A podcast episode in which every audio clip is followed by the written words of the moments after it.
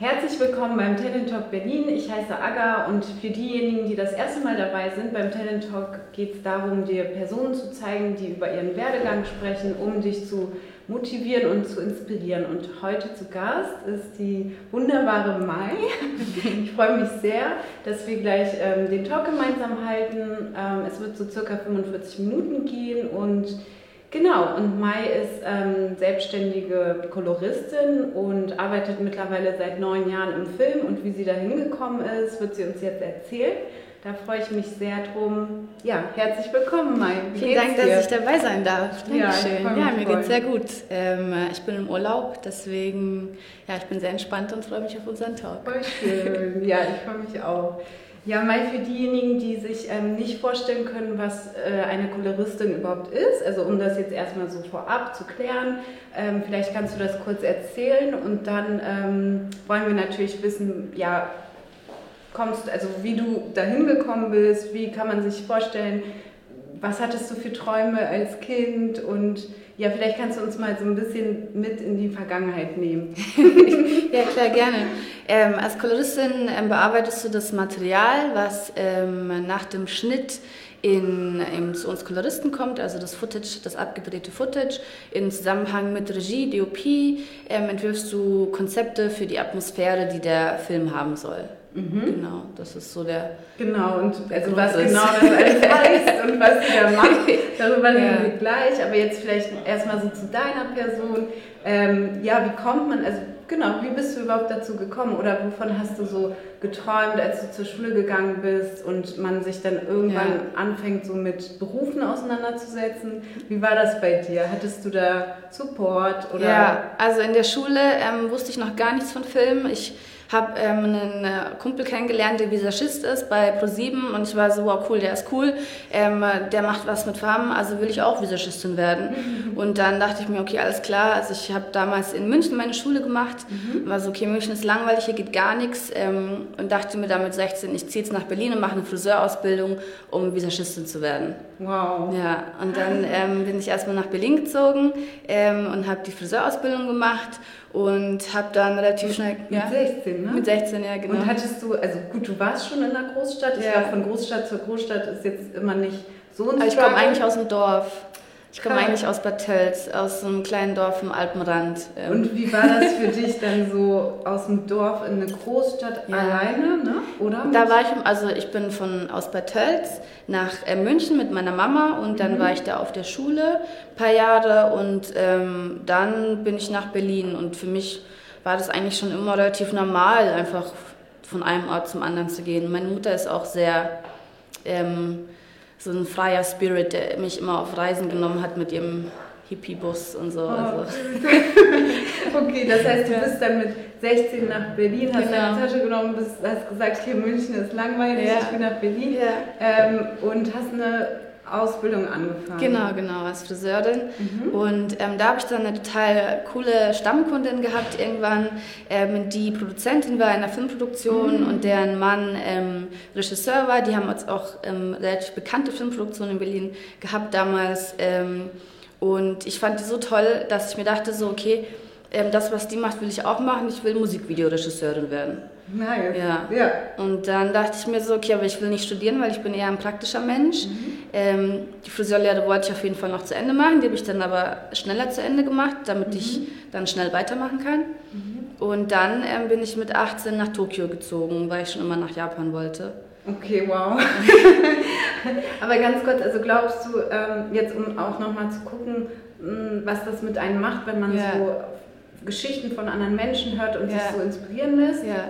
Worum es ja bei uns hier auch geht. Ja. Ähm, also glaubst du, dass das so einen großen Impact auf dich hatte, diese, diese, diese Gespräche mit der Produzentin und dass das dann sozusagen irgendwie dich in so eine bestimmte Richtung gelenkt hat? Ja, also Menschen haben immer einen großen Impact auf mich gehabt. Also wenn es was gibt, was mich immer irgendwo in eine Richtung bewegt hat, dann waren es eigentlich Menschen, die in, zu irgendeinem Zeitpunkt eine inspirierende Konversation mit mir angefangen haben.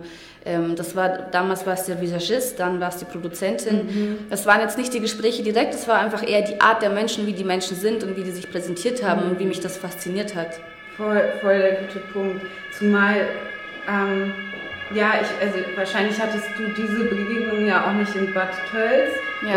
oder in der Schule, dass man gesagt hat, das könnte was für dich sein, sondern du hast das so ein bisschen für dich gesucht für, mit deiner offenen Art und bist ins Gespräch gegangen Ja. und hast das so ja, zukommen lassen zu dir. Ne? Das finde ich voll wichtig, weil ich glaube, ähm, ja, viele, die dann auch eher so introvertiert sind, die trauen sich dann nicht ins Gespräch zu gehen und ja, ich glaube, das ist einfach wichtig, interessiert zu sein Ja. an anderen ähm, Menschen und sich da so rauszuholen, in welche Richtung man gehen könnte. Ja, voll. Voll viel geredet. Ja, nee, nee, voll, aber ja, das stimmt. Also das habe ich, das war immer das, was mir am besten gelegen war und auch und ich war auch einfach immer schon eine neugierige Person. Ich wollte immer alles wissen. In der Schule war ich auch immer die Erste, die die Hand gehoben hat. Ich war zwar immer die Schlechteste in der Schule, aber ich war die Erste, die die Hand gehoben hat und eine Frage gestellt hat. Sehr gut, sehr gut, ja. Ja. Okay, das heißt, du bist dann, also jetzt nochmal wieder zurück, du warst Ja. in Berlin und ähm, hast äh, dich entschieden, also vielleicht kannst du uns nochmal so reinholen, wie, wie, also, wie kam es mit Tokio? Warum Tokio? Ja. Was war dein Plan und Ja. wie hast du dich da gefühlt damals? Ja, klar. Ähm, also ich habe mit elf oder mit zwölf, ja mit zwölf habe ich angefangen, ähm, mich für japanische Anime-Serien zu interessieren und dachte Mhm. mir, und da kam das Internet auf, genau, das war ganz, das ist schon lange her, da kam das Internet und ähm, es gab eine Fernsehserie, die habe ich auf Deutsch geguckt, im deutschen Fernsehen und irgendwann gab es es dann dort nicht mehr und die nächsten Staffeln gab es nur im Internet auf Japanisch. Und da dachte ich mir so, okay, alles klar, ähm, ich will unbedingt wissen, wie diese Serie weitergeht. Ähm, also lerne ich jetzt Japanisch. Länger als zwei Wochen kann es ja nicht dauern. Risiko. Easy machen wir. Und dann ich, ähm, bin ich auf die Volkshochschule gegangen, ähm, damals. Mit zwölf? Ja, mit zwölf. Boah. War auch die jüngste im Kurs. Ja. Und ähm, habe mich da hingesetzt jede Woche und habe Japanisch gelernt. Ähm, Okay. und dann war ich mit 13 zum ersten Mal in Japan mit meiner Mutter und habe damals dann beschlossen, okay, alles klar, also ich ziehe jetzt hier hin, weil hier gefällt es mir. Und ähm, ja, habe dann weiter Japanisch gelernt, nicht mehr mit der Volkshochschule, weil das hat mich ein bisschen gelangweilt. Und dann eher so mit im Serien aus dem Internet und so weiter. Ja. Und dann in Berlin habe ich auch in einem Haus gewohnt, wo hauptsächlich Japaner gewohnt haben. Zufällig? Zufälligerweise. Nice. Ganz zufälligerweise. Und du so voll ins Gespräch ja, und ich so, yes. ja, das war super cool. Also konntest du dann, sorry, aber konntest du dann Ja. schon, auf welchem Sprachniveau konntest du schon Japanisch? Ähm, So ungefähr? ich würde mal sagen, so A, A2-mäßig. Das ist ja schon. Also ich konnte schon Basics, reden, genau, ne? ja, ja. Ich konnte mich unterhalten und ich konnte vor allem viel verstehen, weil ich habe wirklich den ganzen Tag eine Serie nach der nächsten geguckt, während ich meine Friseurausbildung eben gemacht habe. Und ähm, ja, dann, äh, ich konnte es nicht so gut, aber ich konnte es gut genug, um einigermaßen klarzukommen. Dann dachte ich mir, okay, ich mache die Friseurausbildung jetzt schnell zu Ende. Und dann gehe ich nach Japan, weil ich werde eh nicht studieren, weil es ja nicht so mein Ding ist. Und dann ähm, habe ich das gemacht. Dann bin ich nach Japan gegangen mit 18. Und ähm, dann fünf Tage nachdem ich da war, ist Fukushima passiert.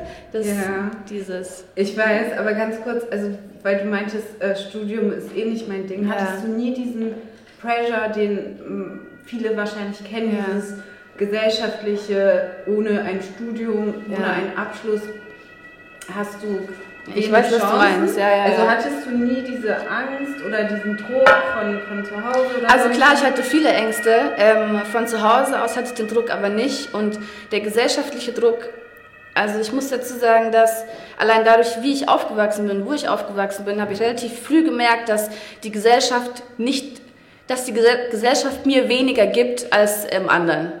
Und deswegen habe ich mich nie auf die Gesellschaft verlassen oder auf diesen, auf dieser Druck ist bei mir nicht angekommen, weil ich hatte eh schon so viel Druck. Deswegen dieser, dieser Druck, den andere vielleicht haben, den habe ich gar nicht an mich rankommen lassen, weil das, ich hatte immer das Gefühl, also unbewusst, dass die, dass die Gesellschaft mich sowieso nicht, was heißt will, aber dass ich sowieso anders bin als die anderen. Und also darf ich fragen, also wie, an wo hast du das gemerkt oder ja? Naja, also ich bin im Dorf aufgewachsen als äh, dunkelhäutiges Mädchen mit einer alleinerziehenden Mutter in Bayern an der Alpengrenze. Ähm, da sind schon sehr viele unangenehme Sachen natürlich auch passiert, allein mit der Konstruktion. Und auch in der Schule in München war ähm, ich die einzige Dunkelhäutige. In der ersten Klasse war noch ein anderer, der war dunkelhäutig, der ist aber ziemlich schnell dann nicht mehr da gewesen. Und damit war ich eh schon immer sozusagen so ein bisschen der Außenseiter mäßig. Und nicht nur dadurch, sondern auch, weil ich einfach immer eine sehr energiereiche und vor allem selbstbewusste Art hatte. Und natürlich, ja. Nee, ich feiere das. und damit kann man natürlich noch weniger umgehen, wenn, wenn jetzt zum Beispiel Klassenkameraden oder Lehrer und so weiter, also wenn, es wird ja nicht, es wird ja erwartet von jemandem, der ähm, sozusagen unter einem steht, dass er sich auch so verhält, als wäre er unter einem. Ja. Aber das habe ich nie gemacht. Mega so, nice. Ich habe einfach, ich war einfach immer selbstbewusst und das hat die Leute, glaube ich, noch mehr verärgert. Mhm. Und dadurch habe ich mich auch nie darauf verlassen, dass ich jetzt irgendjemandem ähm, was recht tun muss oder dass ich irgendjemandem gerecht werden muss. Mhm. Ne? Sondern ich, mir war klar, okay, ich muss mir selber gerecht werden und das habe ich schon von klein auf eigentlich verstanden dadurch. Voll gut. Ja. Und mit dieser Kraft und ja. diesem Selbstbewusstsein ja. bist du straight nach Tokio. Tokio, weil ich war so, warum denn nicht andere? Also ich meine, ich dachte mir so, okay, andere Menschen machen das auch, also kann ich das auch. Und ähm, wenn ich es in meinem Kopf habe, warum sollte ich es dann nicht machen? Also was hält mich davon ab? Ich habe ja nichts zu verlieren. Richtig gut. Weißt du? Okay, dann jetzt nochmal so ein bisschen angekommen in Tokio. Ja. Wie war das für dich?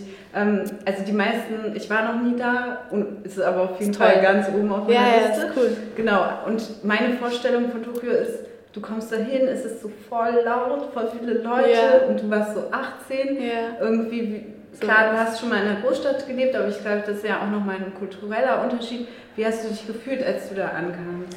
Ähm, also ich habe mich super gefühlt, als ich angekommen bin. Ich dachte, ich bin die Königin der Welt. das ist schon mal gut. Ja, und dann habe ich gecheckt, ziemlich schnell, dass ich gar nicht in Tokio wohne, weil ich es nicht gecheckt habe, sondern in so einem Dorf ein bisschen außerhalb von Tokio ja. war mein Haus. Dann war ich so, okay, shit, das ist nicht Tokio hier. Naja, okay, gut, kriegen wir schon hin, ich komme schon nach Tokio.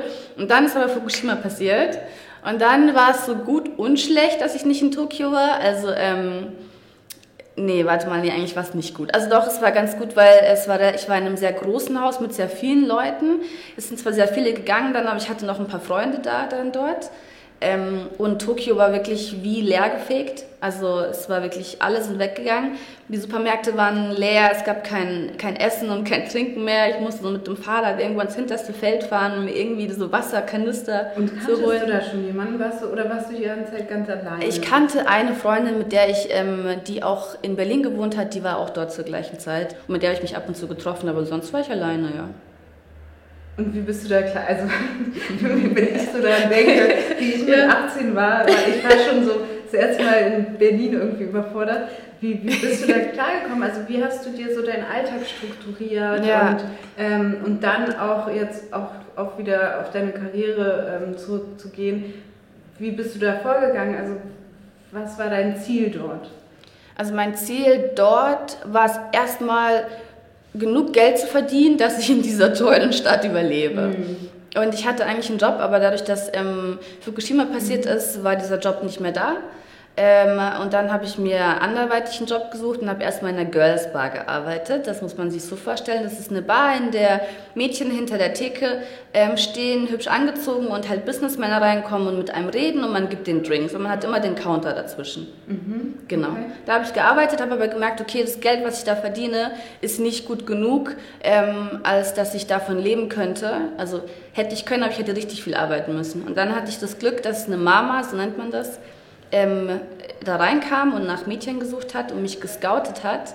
Und ähm, ich dann sozusagen in die Hostesswelt von Tokio eintauchen konnte. Mhm. Ähm, muss man sich vorstellen, wie man kennt ja Geisha, glaube ich, mhm. davon hat man schon was gehört, genau.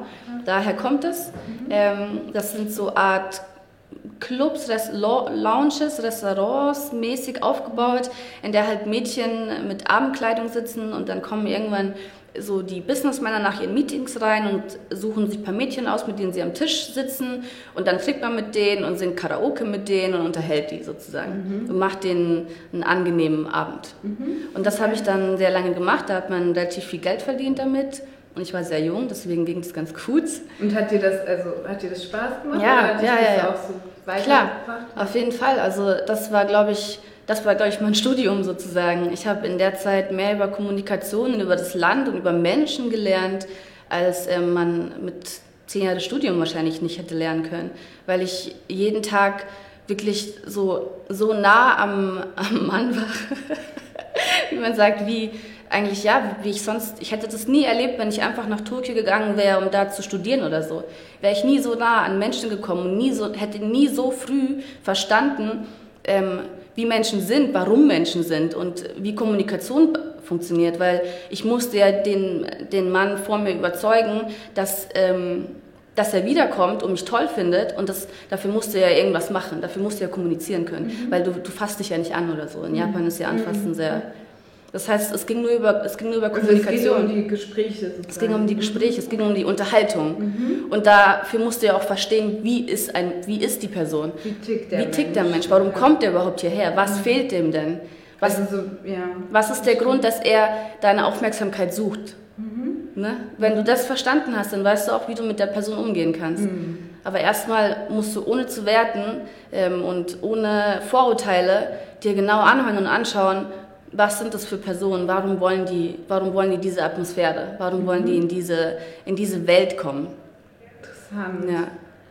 Okay, und wie kam es dann wieder so zu deinem mh, mm, ursprünglichen Traum sozusagen? Ja, also damals war mir klar, ich mache das jetzt hier, um, ähm, um Erfahrung zu sammeln, um Japanisch zu lernen und um eine gute Zeit zu haben, aber eigentlich will ich einen Film dann habe ich irgendwann, ähm, habe ich das auch allen immer gesagt, ich meine, soll ich bei dem Film arbeiten? Natürlich waren die immer so, ach, pff, du bist Hostess, was wirst du im Film? Und ich war so, nö. Also die, die Gesprächspartner? ja, ja, ja, klar. Die, ich war so, ja klar, ich werde zum Film gehen. Ich das schon zeigen, habe dann irgendwann so eine billige Kamera gekauft auf Ebay Kleinanzeigen in Tokio.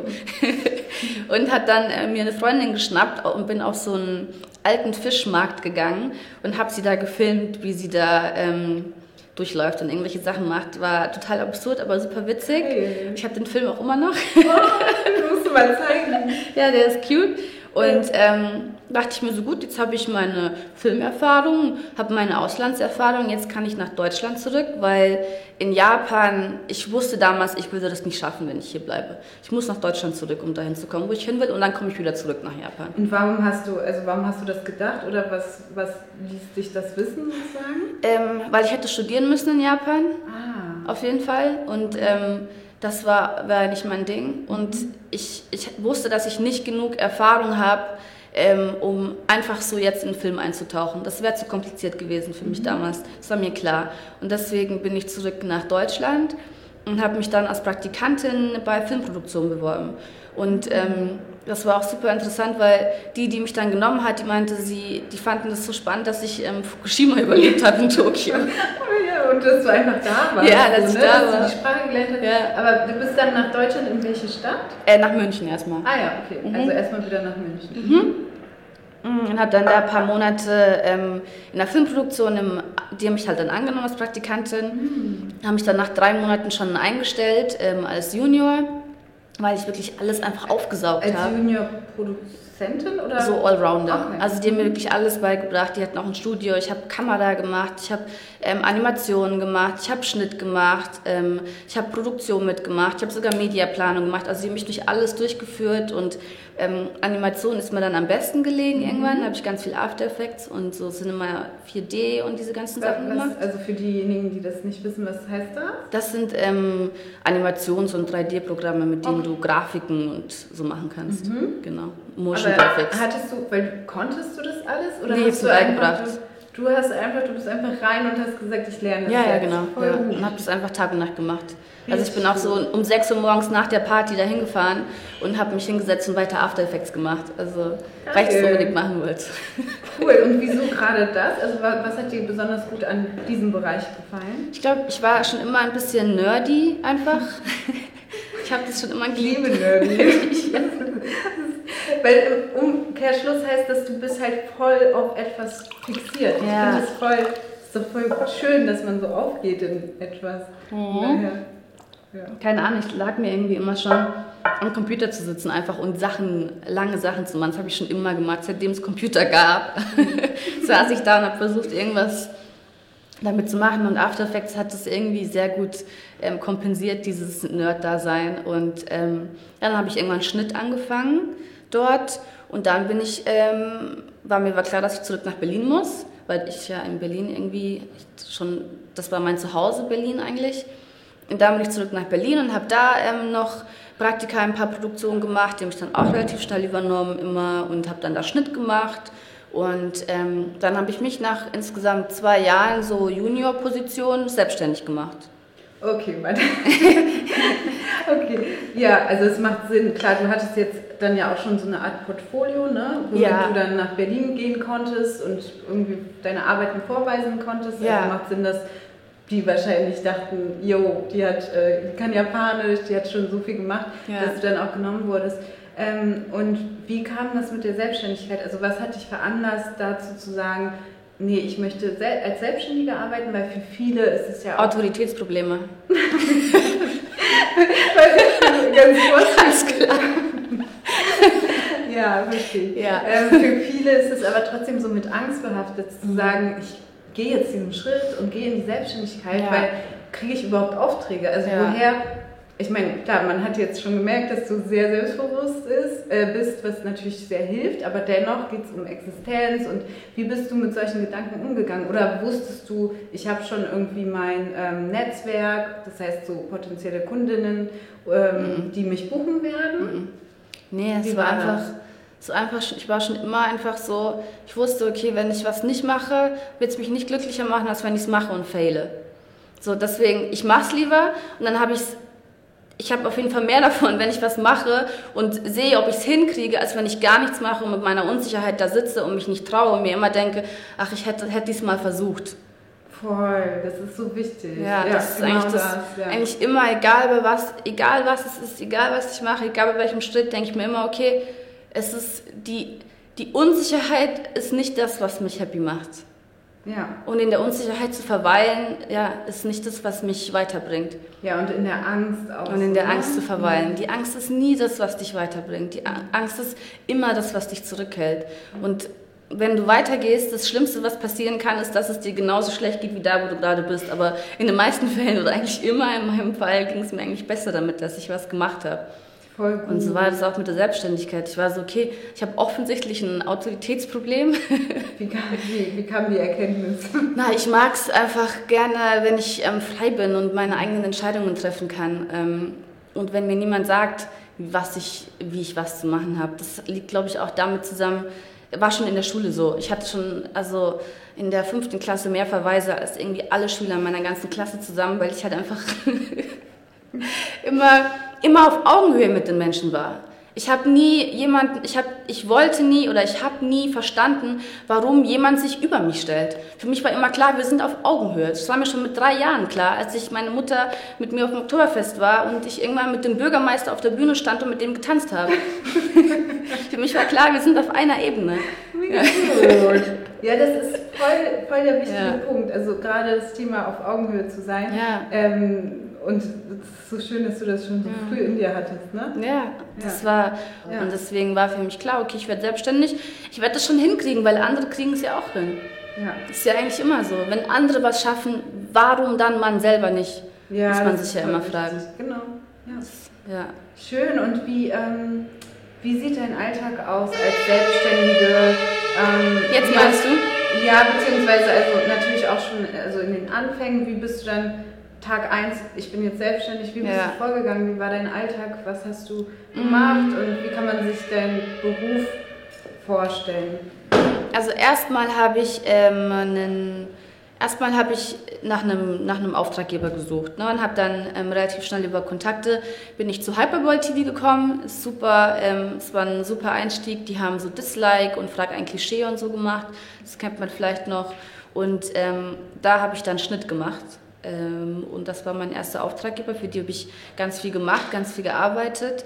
Und dann über die, während ich ähm, mit denen gearbeitet habe und eigentlich schon abgesichert war dadurch, habe ich mir andere Kunden gesucht oder ähm, über Mundpropaganda sind andere Leute auf mich gekommen. Und dann habe ich angefangen, relativ viele Musikvideos zu schneiden. Also ich habe dann eigentlich nur im Musikbereich Schnitt gemacht. Ähm, in alle möglichen Sachen. Ähm, und bin dadurch eben auch zu Musikern gekommen und ja, habe Leute kennengelernt. Und dann dachte ich mir irgendwann, okay, alles klar, ähm, es geht hier jetzt nicht weiter. Ähm, also nach einem Jahr, lol. Und, und, bin nach Barcelona gezogen. Da war ich dann schon 24, 23. 23. Also was ging nicht weiter? Was, was ich wusste, wenn ich den nächsten Schritt erreichen will, dann muss ich entweder noch mehrere Jahre hier diese, die, die ganze Nummer durchziehen oder ich versuche einen Shortcut, indem ich wieder ins Ausland gehe. Ja, weil in, du brauchst ja immer du brauchst immer einen Boost, du brauchst immer so einen, um nach vorne zu kommen, musst du, entweder musst du dich selber nach vorne pushen oder du brauchst jemanden, der dich nach vorne pusht. Und ähm, ich habe gemerkt, okay, ich kann jetzt warten, bis mich jemand nach vorne pusht oder ich mache es selber. Und ins Ausland gehen ist, kann ich jedem empfehlen, ist immer, ein, ist immer ein Push nach vorne, weil du lernst neue Menschen kennen, du lernst neue Erfahrungen kennen, meistens eine neue Sprache. Ähm, und das hat mich so viel weitergebracht, obwohl ich eigentlich in Barcelona ähm, ja, jetzt nicht so viel gearbeitet habe jeden Tag, aber ich habe so viele Menschen kennengelernt. Also ich bin da hingefahren und habe äh, mich bei allen Filmproduktionen in der Stadt beworben. Mich hat, also wirklich keiner hat geantwortet, bis auf eine einzige. Echt? Trotz ja, ganzen Erfahrung? Ja, keine einzige. Ähm, und einer hat geantwortet und ähm, da habe ich dann meinen Kumpel kennengelernt, der DOP war, mhm. der auch voller Energie war. Und dann habe ich noch einen anderen guten Freund kennengelernt, ähm, der Musiker war. Und dann haben wir uns zusammengetan und gesagt, okay, wir machen jetzt ein Musikvideo. Und ähm, davor dachte ich mir schon irgendwann aus dem Nichts, ja, ich werde jetzt Koloristin. Ja? Ja, einfach, ich weiß gar nicht, es kam einfach, einfach aus dem Nichts, weil ich werde Koloristin, ich muss Koloristin werden, es geht kein Weg dran vorbei. Ich habe dann also nach Koloristen gesucht in Barcelona und es gab eine Koloristin, die, sich, ähm, die ich toll fand, die dann zu mir meinte, okay, sie bringt mir das bei. Und ich war so krass. Wow. Die bringt mir das bei. Das ist die krasseste Koloristin, die ich äh, gesehen habe. Und dann hat die mir so fast ein Jahr lang Privatunterricht gegeben und mir alles beigebracht, was sie wusste. Und dann haben wir dieses Musikvideo gemacht und ich wusste, okay, ich brauche was auf meinem Portfolio, um ähm, Koloristin zu werden. Und das Musikvideo war so ein ähm, Start. Und dann habe ich eben angefangen, Regie für Musikvideos zu machen. Und ähm, habe dann irgendwie so drei, vier Musikvideos gemacht als Regisseurin. Und ähm, die haben sogar mehrere Preise gewonnen, also oh. eins besonders viele, ja. Wow, und das, das war ja so deine erste Arbeit ja, als ja. Regisseurin. Naja, ja, so also die, Anf die erste gute. die ja. erste gute. Also und die erste, die so offiziell war, ne? Genau, ja, ja, ja. ja. Und das war echt so cool, weil das Musikvideo, das finde ich immer noch super schön, das ist echt ja, es ist ein cooles, zeitloses Musikvideo gewesen und das hat mich total gefreut, dass es auch so anerkannt wurde. Und dann habe ich ähm, eben nebenbei Musikvideoregie gemacht und Color Grading gelernt mhm. bei der Koloristin. Und dann ähm, war irgendwann mir klar, nach fast einem Jahr so, okay, ähm, ich habe auch Spanisch gelernt, ich liebe Spanisch, aber mir war klar, ähm, um weiterzukommen, muss ich wieder zurück nach Deutschland, weil der Zeitpunkt war für mich einfach gerade noch nicht da, um in Barcelona wirklich erfolgreich zu werden. Mein Spanisch war zwar gut, aber nicht gut genug, um ja, mich so auszudrücken zu können wie im Deutsch zum Beispiel. Wie, was glaubst du, woher kommt diese Intuition, immer diese richtigen Entscheidungen zu treffen, zu sagen, jetzt gehe ich nach Tokio, jetzt gehe ich nach Barcelona, jetzt wieder nach Berlin? Ich weiß ja nicht, also, ob sie richtig sind. Ich weiß es nicht. Ja, naja, also letztendlich bist du ja jetzt angekommen da, also ich gehe jetzt, bin, ja. ja. wo du bist, es ja. macht Spaß und so ja. weiter. Also irgendwie scheint es ja richtig äh, gelaufen zu sein. Ähm, aber also woher diese Intuition für diese Entscheidung? Ich glaube, das kommt auch also ich glaube, die meisten positiven Sachen resultieren ja aus was Negativen oder sind, kommen, werden geboren aus was Negativen und werden dann zu was Positiven. Und ich glaube, dass ich immer, ich hatte nie, ähm, ich hatte nie ein klar definiertes Zuhause. Deswegen, deswegen war es für mich immer einfacher, wegzugehen. Für mich war es immer einfacher, woanders hinzugehen, als zu Hause zu bleiben, weil so ein definiertes Zuhause hatte ich nicht. Okay. Ja. Und deswegen weggehen ist mir immer leichter gefallen. Ich musste es mir dann beibringen, wo zu bleiben. Okay, wie jetzt in Berlin zum Beispiel. Ja. Ähm, Mai, wie war das denn für dich als junge Frau, äh, so am Start ihrer Karriere in einer ziemlich männerdominierten Branche, in der du dich ja befindest. Ja. Ähm, wie war es für dich sozusagen in so einen Raum zu kommen, wo ihr irgendwie ähm, das Color Grading macht, wo ihr ähm, zusammensitzt und bespricht, wie es aussehen soll und dann sind einfach fast nur Männer um dich herum. Ja. Ähm, wie hast du dich damals damit gefühlt und wie bist du damit umgegangen? Ja, ähm, also damals war das sehr anders als jetzt. Man muss sagen, jetzt ähm, sind ja fast neun Jahre später. Da hat das Ganze sich Gott sei Dank ähm, sehr entwickelt und ähm, wir gehen in eine sehr positive Richtung, wo wir irgendwie die, unsere Regeln neu definieren können. Aber damals, also zumindest meistens, Ähm, aber damals war das schon so, als junges Mädchen ähm, im Film wirst du halt eigentlich nicht ernst genommen, ganz klar. Weil ähm, es sind um dich herum fast nur Leute, die was zu sagen haben, sind eigentlich immer Männer. Was kein Problem wäre, wenn das Bewusstsein da gewesen wäre, damals schon. Ähm, war leider nicht so. Was mich aber auch dazu gemacht hat, dass ich jetzt ähm, selbstbewusster und stärker denn je in diesem Raum sitze und mit, egal wie die Situation sich entwickelt, ich damit umgehen kann. Das war früher, es ist natürlich schon so, wenn du in einem dunklen Grading-Raum sitzt und hast dann ähm, hauptsächlich ähm, Männer hinter dir, die sich nicht immer im Zaum halten können, ähm, schüchtert dich das als Mädchen natürlich ein. Und was ähm, passiert ist, wenn du sie darauf ansprichst oder wenn du ähm, darauf eingehst, ist, dass sie sich ähm, spätestens dann, wenn die, wenn die Situation vorbei ist und sie zu Hause sind, sich schämen. Und, aber ja. niemand will mit jemandem zusammenarbeiten, der einem das Gefühl, der einem ein Schamgefühl gibt. Das heißt, ich habe natürlich auch ganz viele Kunden und ähm, ja, viele Kunden verloren dadurch, dass ich ihnen ein unangenehmes Gefühl gegeben habe durch die Art und Weise, wie sie sich in der Situation sozusagen selber reingeritten haben. Ne? Mhm. Und ähm, damit musste ich erst umgehen lernen, dass ich gemerkt habe, okay, ähm, ich kann nicht, ich kann weder offenes Thema ansprechen, noch kann ich, ähm, ich will da nicht drauf eingehen, also ich will auch nicht das mit mir machen lassen, aber ich will auch keine Kunden verlieren. So, ich will, dass es professionell bleibt. Und ich will nicht, dass ein Regisseur so nach Hause geht und sich ähm, und sich dann schämt dafür, wie er sich verhalten hat. Ich will, dass er nach Hause geht und sich denkt, cool, die Mai, mit der will ich gerne wieder zusammenarbeiten. Weil das Problem ist nicht, dass ähm, wir alle sexuelle Wesen sind und dass wir alle gewisse Emotionen spüren in gewissen Momenten, sondern das Problem ist, dass man nicht bewusst damit umgeht und dass das eine Situation erschafft, die unangenehm für, die, für, den, für den Gegenüber sein kann. Ich glaube, so Grenzen aufzeigen ja. und... Ähm aber auch Grenzen aufzeigen mhm. ist nicht die, habe ich gemerkt, ist nicht die Lösung. Was für mich irgendwann oder was mittlerweile für mich die Lösung ist, ist an die Sache so ein bisschen mit Galgenhumor ranzugehen. Mhm. So, das einfach nicht direkt ansprechen im Sinne von, du machst was falsch, sondern es mit Humor nehmen, weil es ist eigentlich im Endeffekt einfach nur ein menschliches Gefühl und ein menschlicher Trieb, den wir offen ansprechen können. Wir müssen uns nur trauen, wenn wir ihn annehmen als das, was er ist und ihn nicht als was Böses sehen oder als eine Attacke sehen. Und das mache ich mittlerweile nicht mehr. Wenn mir das im Grading passiert, dann ähm, spreche ich das auf eine lustige Art und Weise an und sage irgendwie sowas wie, haben wir unsere Hormone nicht mehr unter Kontrolle? Kann ich dir irgendwie anderweitig Was ja schon sehr bloßstellend und zu Recht ist, ne? weil ja, genau. aber es macht's witzig mhm. und dann lacht die Person gegenüber drüber und dann ist die Situation schon entschärft. Und dann habe ich auch als Frau nicht mehr das Gefühl, dass ich ähm, in einer Situation bin, in der ich, die ich nicht kontrollieren kann. Weil wir haben als Frauen die Möglichkeit, die Situation zu kontrollieren. Aber wir müssen sie erstmal als ähm, was Normales annehmen und nicht als eine, als eine Gefahr oder als eine Attacke, weil im Endeffekt ist es das nicht. Ja, das ist, ich glaube, du hast halt so für dich deinen Weg gefunden, ne? ja. über die Jahre ähm, damit umzugehen. Es ist halt, glaube ich, für junge Frauen, du hast gesagt, heute ist es anders. Heute ist es anders. Gott sei Dank, ja. es ändert sich, aber immer noch viel zu männerdominiert und viel zu wenig Frauen am Set. Ähm, Genau, also damals hast du diese, diese Strategie für dich entwickelt, aber ganz am Anfang hast wie bist du damit umgegangen? Nicht gut, eben wie gesagt. Also am Anfang, du musst ja erstmal reinkommen in diese ganze Sache. Ich glaube, dass auch heute, dass immer wieder diese Situation entstehen könnte, auch wenn es viel weniger ist. Und ich glaube, wenn so eine Situation entsteht, dann, also ich fühle da mit jeder Frau mit, die sich dann so, die das fühlt, was ich damals gefühlt habe.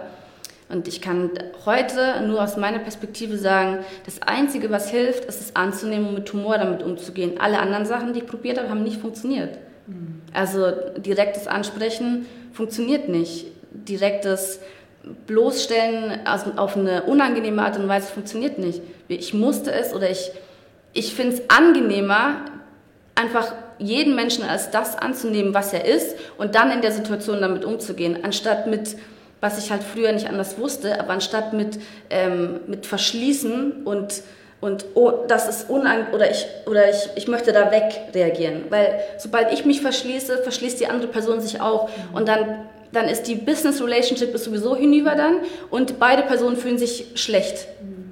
Ja, ich glaube, das ist halt komplett wieder so, das entspricht komplett deinem selbstbewussten Typ. Ne? Ja. Da ist äh, jede äh, Frau anders, weil bei anderen wahrscheinlich das auch nochmal so Sachen triggern könnte oder sonst was. Aber ich denke auch, dass ähm, Grenzen aufzeigen und auch Frauen solidarisch miteinander sich zu verhalten. Ne? Also jetzt, wie du sagst, du arbeitest wahrscheinlich auch jetzt öfter mit Frauen ja, zusammen, sodass man sich auch so einen Space schaffen kann, wo man dann einfach auch sich unterstützt. Klar, aber man darf auch nicht unterschätzen, mhm. es sind nicht nur Männer, es sind auch Frauen. Ich hatte auch diese Erfahrung mit Frauen.